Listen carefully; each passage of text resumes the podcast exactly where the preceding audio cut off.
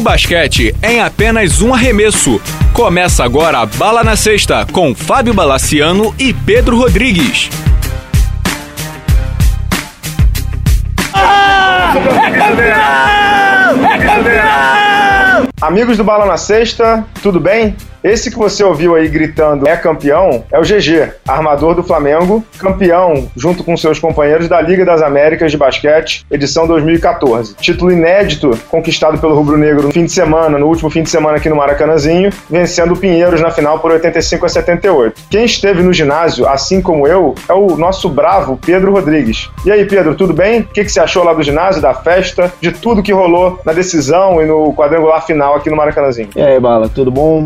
É o nosso programa falando somente, único e exclusivamente da Liga das Américas, com a vitória do Flamengo. Eu tive no ginásio, eu levei meu filho lá, foi bem legal, né? E o jogo foi muito bom, cara. Eu gostei muito do jogo, achei que o Flamengo jogou bem. O Pinheiros foi um adversário à altura, né? Foi um grande adversário. Na verdade, foram literalmente quatro jogos, né? São, foram quatro quartos inteiramente diferentes, né? Primeiro quarto, eu achava que o Flamengo ia começar como começou contra o Aguada, fazendo uma marcação-pressão, tendo uma elasticidade no placar. Não foi isso que aconteceu. Depois você teve um segundo quarto em que o Marquinhos ficou fora um tempo e o, o Baby entrando e aí equilibrando as ações. Bom, gente... Antes de você falar do segundo tempo, vamos, vamos dar uma contextualizada para quem está ouvindo agora hum. sobre o que é a Liga das Américas. A Liga das Américas é, comparativamente, a Libertadores do futebol, né? É a competição que reúne é, os 16 melhores clubes da, das Américas. Então, esse ano foram 16 times. O Brasil foi o único que entrou com quatro por motivos óbvios, que é o seguinte: Pinheiros entrou como atual campeão, o Brasília entrou como campeão da Liga Sul-Americana,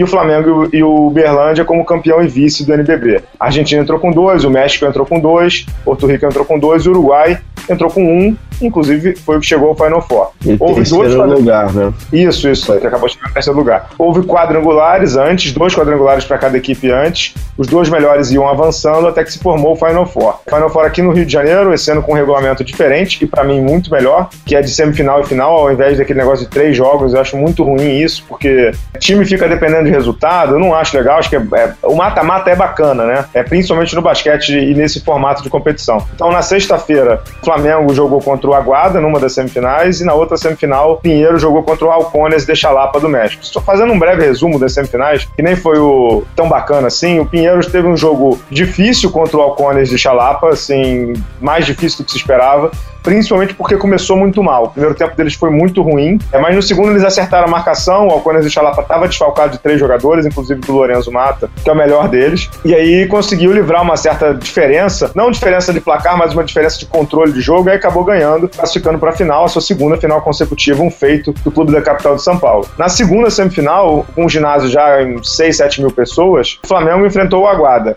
teve um começo muito bom, depois o Aguada passou na frente, e aí depois o time uruguaio se descontrolou com a arbitragem, que também é, a gente pode até fazer um capítulo à parte sobre ela. É, não é flor que se cheire, né? Arbitragens na América Latina e no mundo em geral são muito ruins. Então, os uruguaios perderam a cabeça, o Flamengo abriu 10 15... pontos, né? É, 10 pontos.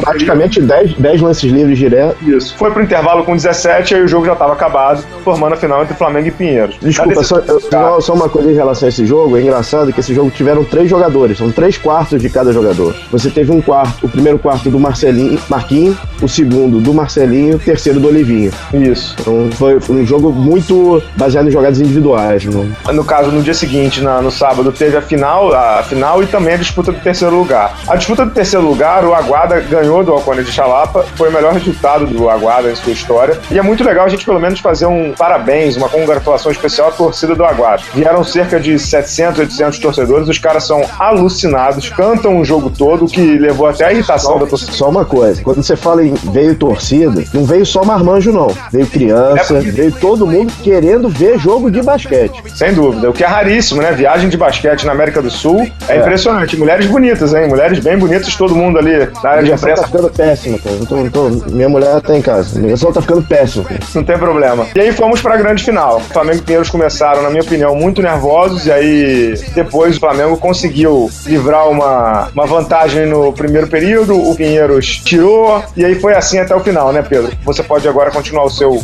resumo. Eu acho que no terceiro quarto, o Flamengo e o Pinheiros voltaram muito nervosos. Uma coisa que eu não entendi depois é que eu vim entender por que, que o Marquinhos não, não tinha voltado. Ele não voltou porque estava com três faltas.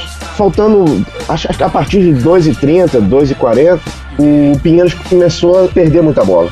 Tem muitos turnovers, né? Deram alguns turnovers ali meio estranhos. Teve um passe do Smith pra ninguém, entendeu? E aí o Flamengo foi marcando pontos em cima disso. O relógio correu e o jogo terminou num erro, na verdade, numa roubada de bola, e o Flamengo sagrou-se campeão, né? É o tipo de jogo de basquete muito tenso, o clima de tensão no ginásio estava muito visível, tanto que uma hora a torcida do Flamengo, que é brilhante, fez um papel lindíssimo no Maracanãzinho com mais de 10 mil pessoas, um, uma, um clima espetacular no ginásio, você estava lá e você uhum. foi como torcedor, teve uma hora que a torcida do Flamengo ficou em silêncio. Quando, cara, quando fez que 70, 70, acho que a coisa ficou meio estranha ali, cara, porque acho que ali era, era, era 8 minutos do quarto quarto, entendeu? Ficou meio...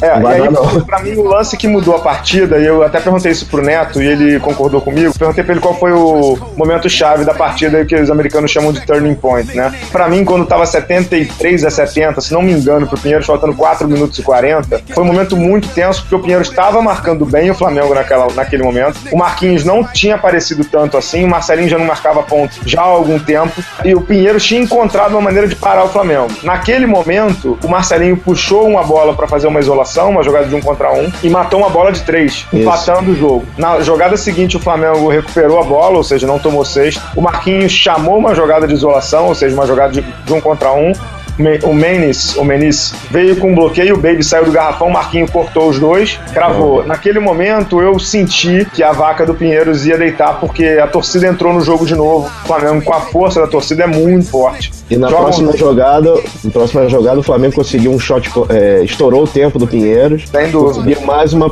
é, mais uma posse de bola. É, e aí aquele momento para mim foi o momento, momento chave da, da, da conquista do, do Flamengo mesmo. É, agora... virou, acabou virando um jogo jogo de três, três posses de bola, né? E aí, quando, quando o Flamengo virou isso, acho que ficou difícil pro Pinheiros, né? E o que é interessante é que, mesmo assim, o Pinheiros ainda teve chance no final, né? Quando roubou uma bola do, do Laprovitola, que não foi bem no Final Four em nenhum dos dois nenhum jogos. Nenhum dos dois jogos. Nenhum dos dois jogos. Ele foi muito mal, foi muito mal. Mas ele não foi bem. É fato ele, que ele, ele foi inclusive. Inclusive, essa chance do Pinheiros foi por um turnover dele. Ele escorregou isso, essa aí mesmo. Ele escorregou e perdeu a bola. Ele tentou fazer um flop lá, tentou chamar a falta e, e não conseguiu. Eu não sei se ele estava machucado, mas ele arremessou mal, ele jogou muito mal o Final Four. Ele não tava. É, o GG jogou melhor que ele, inclusive os momentos bons do Flamengo, principalmente na defesa agressiva, foram com o GG em quadra, né? O GG, o armador jovem do Flamengo, rubro-negro, doente de carteirinha, de ir a Maracanã, cantar a música da torcida. Tava exultante, vocês ouviram aí na abertura do programa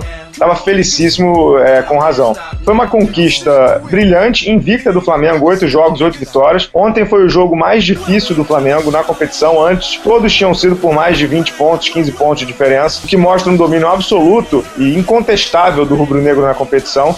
É um título inédito do Flamengo que agora joga o Mundial de Clubes contra o campeão da Euroliga. A gente vai falar sobre isso já já. Eu, eu, acho que o comentário que tem que fazer é sobre o time do Pinheiros, cara. O Chamel jogou muito bem. Quando o Flamengo mudou a marcação, pegou o Chamel, o Humberto apareceu muito bem. Que garoto, hein? Bom, ele joga muito bem mesmo. E ele, ele, ele, ele é um dos poucos caras que faz o post-up perfeitamente aqui no Brasil, cara. Ele tem... Explica pra galera o que é o post-up, Pedro. Ele consegue arremessar caindo, fazendo o, o, o toco. Ele acertou duas ou três bolas assim, desse jeito, jogou muito bem. E, cara, a gente tava conversando antes do programa, não tem pivô para defender o Baby na América, não tem. Ele tem um problema de falta, ele continua ainda é, chamando muita falta, mas é um pivôzaço. Quando o Flamengo dominou os rebotes ofensivos, o Flamengo dominava a partida. No começo, no primeiro e no segundo quarto. Quando o Baby entrou, ele realmente parou. Foi um tremendo adversário, mas o time do Flamengo, no total, é mais competente. Antes da gente ouvir o Neto e a gente passar para o assunto seguinte, o Pinheiros esse menino Humberto é um garoto de 1,91m, ele tem 18 anos. É inacreditável o que um menino de 18 anos fez na final da Liga das Américas em seu primeiro grande torneio internacional. Ele, te, ele terminou com 11 pontos e 5 rebotes e só sentiu a pressão em um momento, que foi quando ele foi bater dois lances livres no final. E o Marcelinho falou alguma gracinha para ele, ele errou os dois lances livres, o que é normal, ele tem 18 anos. Uhum. É, mas assim, fez uma partida de, de almanac, assim, acho que é, se o Pinheiro está triste,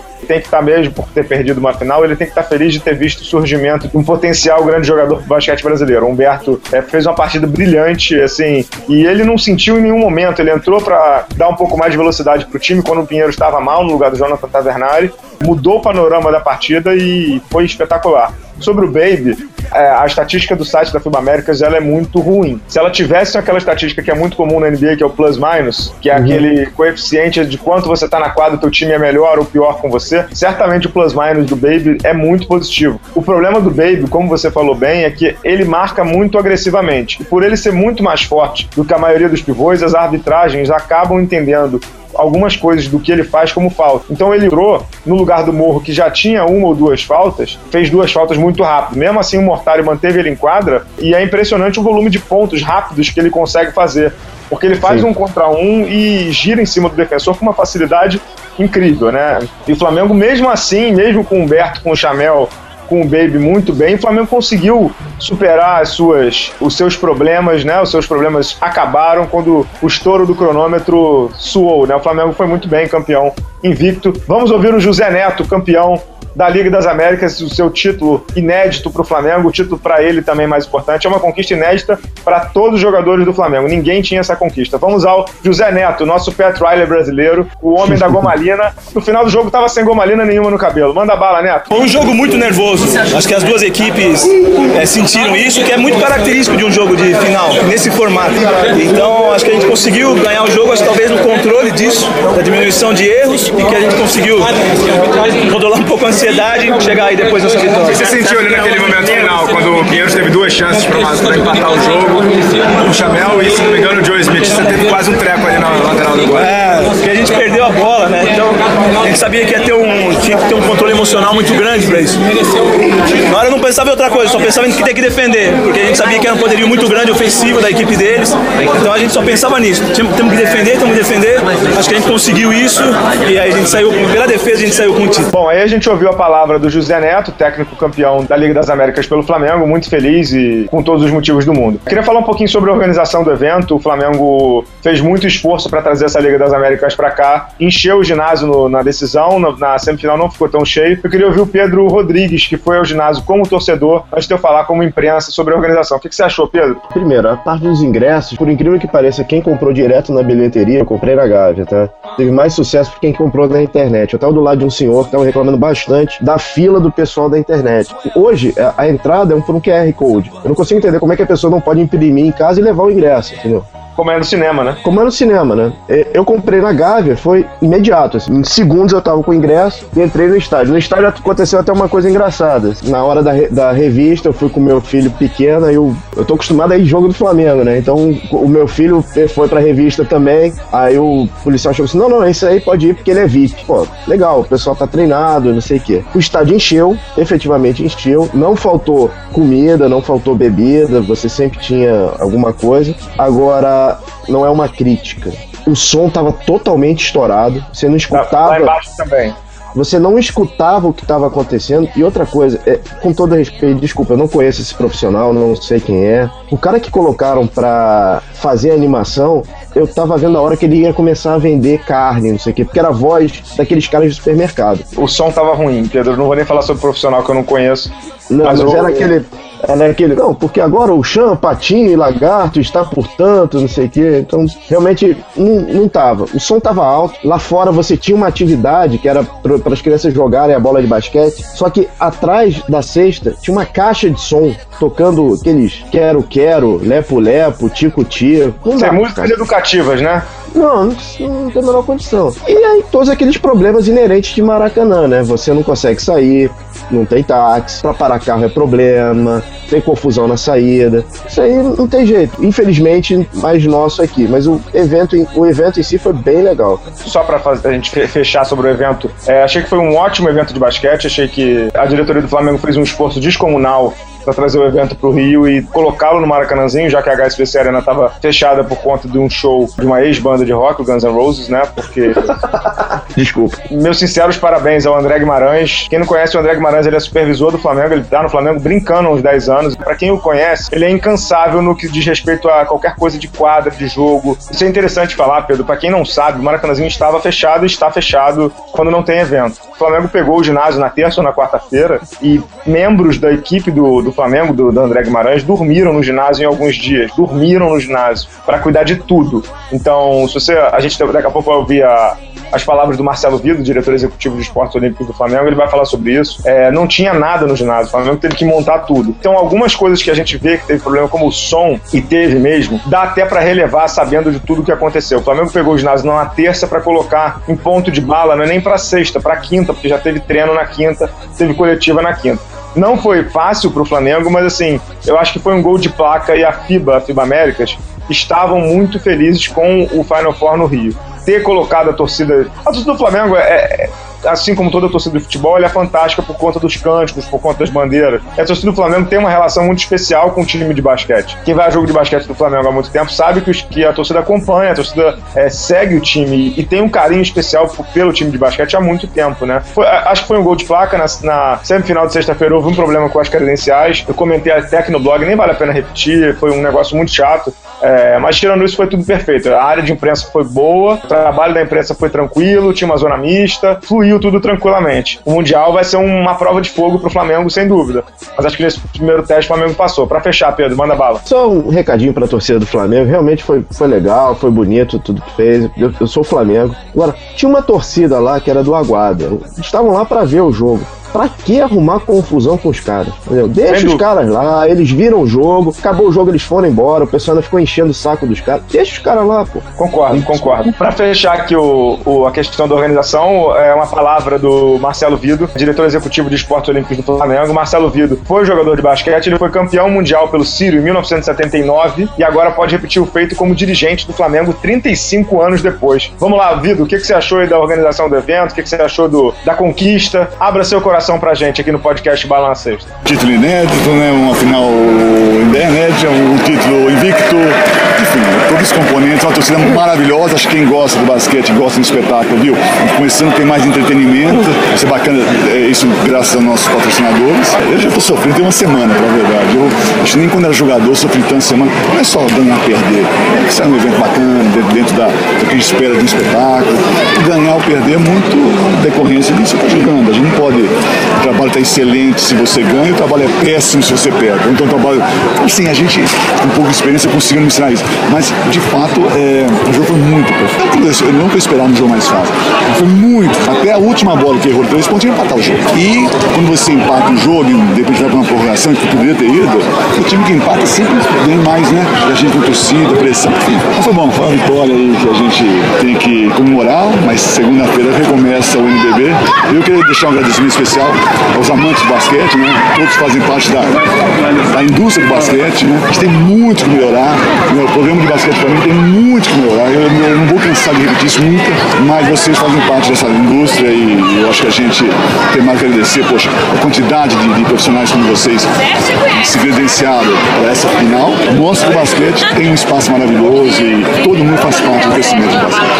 É isso aí, ouvimos aqui a palavra do Marcelo Vido, diretor do Flamengo. Só citando essa questão da organização, um breve parênteses, a gente teve a presença do Oscar Schmidt nos dois dias do ginásio. O Oscar foi homenageado pela torcida do Flamengo na sexta-feira e no sábado foi homenageado na quadra pelo FIBA Américas. A gente conseguiu ouvir o Oscar e o que nós vamos fazer? Nós vamos ter um programa especial sobre o Oscar Schmidt na quarta-feira. É uma entrevista curtinha, mais ou menos uns cinco minutinhos, mas acho que vale a pena. Ouvir o Oscar falando é sempre bom. O Oscar estava muito emocionado, foi muito bacana. Na quarta-feira tem um especialzinho de áudio com o Oscar. É, agora, para fechar, Pedro, o que, que temos adiante para o Flamengo? Temos simplesmente um Mundial de Clubes. Ano passado, o Pinheiro jogou o Mundial de Clubes contra o Olympiacos, duas partidas em São Paulo, em Barueri. Perdeu as duas, o Olympiacos foi proclamado o campeão mundial de clubes. E agora teremos um Mundial de Clubes no Rio de Janeiro. É certo que esse Mundial vai acontecer, provavelmente em outubro, ainda em local a ser definido dias também. A gente vai comunicar no podcast Bala na Sexta e também no Facebook, Twitter e no blog. Mas mas o que esperar do Flamengo no Mundial? A gente ainda não sabe quem é o adversário no Mundial, é o campeão da Euroliga, que ainda está em execução, que ainda está em disputa.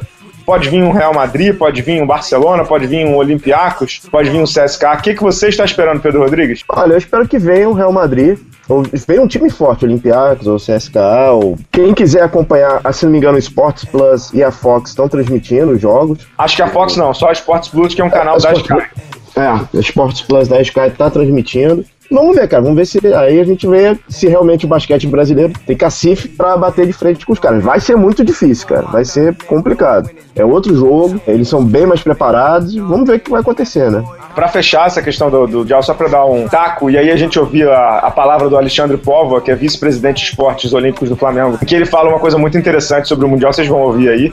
O, Flamengo, o, o Olympiacos veio o Mundial e jogou sério, jogou a vera, mas é interessante citar que, tal qual acontece no Mundial de Clubes de Futebol, é, o foco dos europeus é sempre ganhar a Euroliga, no caso a Champions League de basquete deles. O Olympiacos veio para cá para ganhar o Mundial, jogaram muito sério, jogaram muito duro, mas estavam em comecinho de temporada ainda. Pode ser que isso faça uma certa vantagem para o Flamengo, que obviamente vai colocar muitos de suas fichas no Mundial. É um objetivo de todo o elenco, do clube mesmo. É uma fase de internacionalização da marca, que dessa nova gestão tem tentado fazer. É óbvio que o Flamengo vai dar um gás e vai se torcer pro Maracanãzinho tá cheio. Se a torcida apoiou na Liga das Américas, que é a Libertadores, que dirá no Mundial, né, Pedro? Acho que eu não tenho dúvida que o Maracanãzinho, se for no Maracanãzinho ou HSBC Arena, vai ou vão estar lotados. É, vai ser um espetáculo e o muito interessante é que, de novo, a gente tem um clube europeu por aqui. A gente teve é. ano passado, vai ter de novo esse ano. O aprendizado é sempre muito grande. É, é bom aproveitar o jogo, é, é para querer ganhar, mas o aprendizado é mais importante do que a partida.